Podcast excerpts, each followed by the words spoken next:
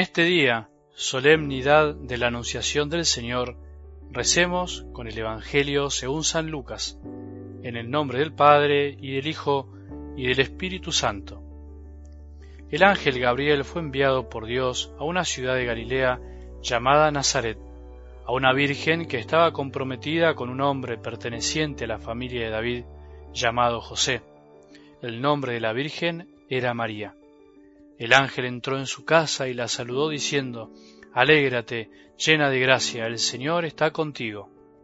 Al oír estas palabras, ella quedó desconcertada y se preguntaba qué podía significar ese saludo.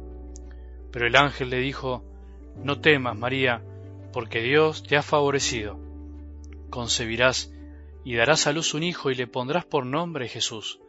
Él será grande y será llamado Hijo del Altísimo. El Señor Dios le dará el trono de David su padre, reinará sobre la casa de Jacob para siempre, y su reino no tendrá fin. María dijo al ángel, ¿Cómo puede ser eso si yo no tengo relaciones con ningún hombre? El ángel le respondió, El Espíritu Santo descenderá sobre ti, y el poder del Altísimo te cubrirá con su sombra. Por eso el niño será santo y será llamado Hijo de Dios. También tu pariente Isabel concibió un hijo a pesar de su vejez, y la que era considerada estéril ya se encuentra en su sexto mes, porque no hay nada imposible para Dios.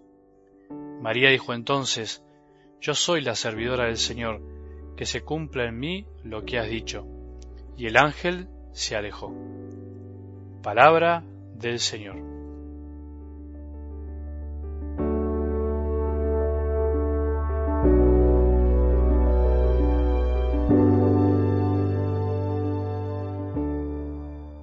Celebramos hoy en toda la Iglesia la solemnidad de la Anunciación del Señor, el día en el que todo cambió para siempre, el instante más silencioso, pero más trascendental de la historia de la humanidad.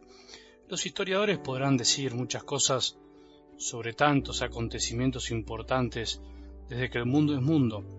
Podrán buscar siempre lo más llamativo y espectacular, pero la realidad que para nosotros ese momento, ese encuentro del ángel Gabriel con María, ese encuentro del Espíritu Santo con la Virgen, es el verdadero acontecimiento que dio vuelta el mundo, tu vida y la mía, la de millones y millones de personas.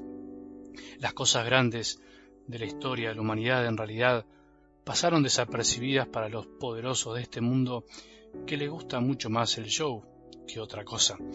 Dios eligió hacerse el distraído y entrar en este mundo por la puerta de atrás, como para no figurar, como para no ser visto, como para ser uno más, sin dejar de ser lo que era, y meterse en nuestros corazones.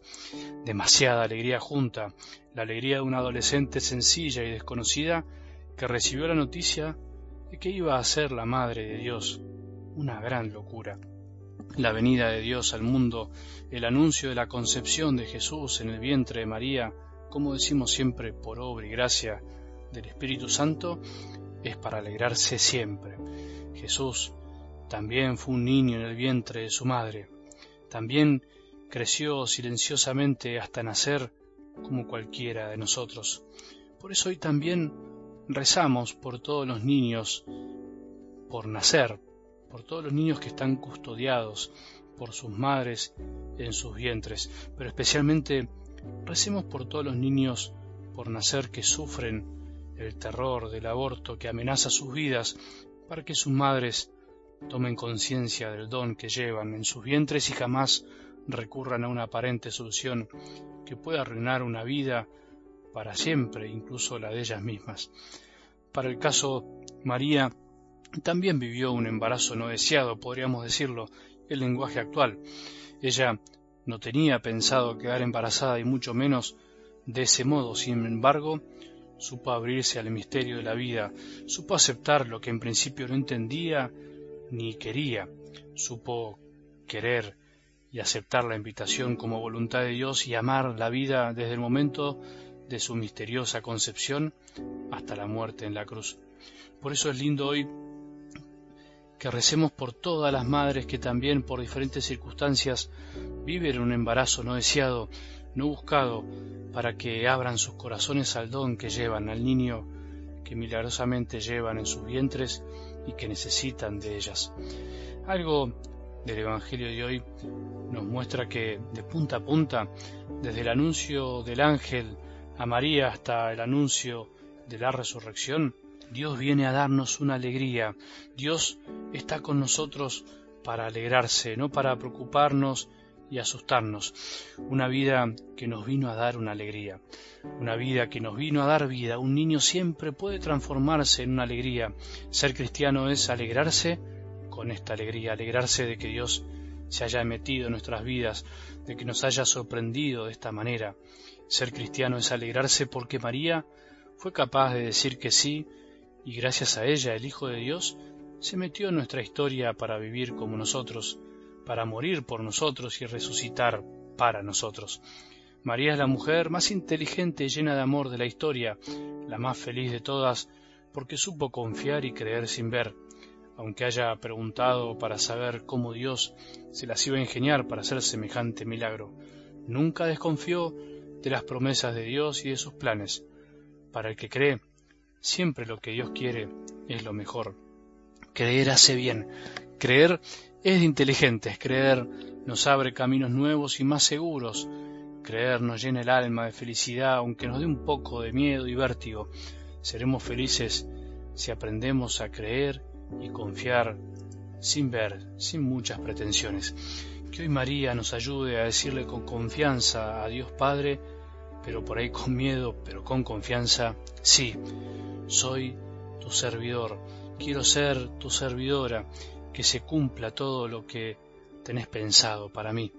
Que María despierte el corazón de tantas madres que por equivocarse hoy no quieren recibir una vida, que se sientan abrazadas y acompañadas por la misericordia de Jesús que siempre nos da una oportunidad. ¿Quién dijo que creer es de débiles e ingenuos? ¿Quién dijo alguna vez que tener fe es algo infantil o de poco inteligentes? ¿Lo escuchaste alguna vez? Son puras palabras y tentaciones. Creer como María, confiando sin entender tanto, es el verdadero camino de la felicidad. ¿Y vos qué preferís? que tengamos un buen día y que la bendición de Dios, que es Padre misericordioso, Hijo y Espíritu Santo, descienda sobre nuestros corazones y permanezca para siempre.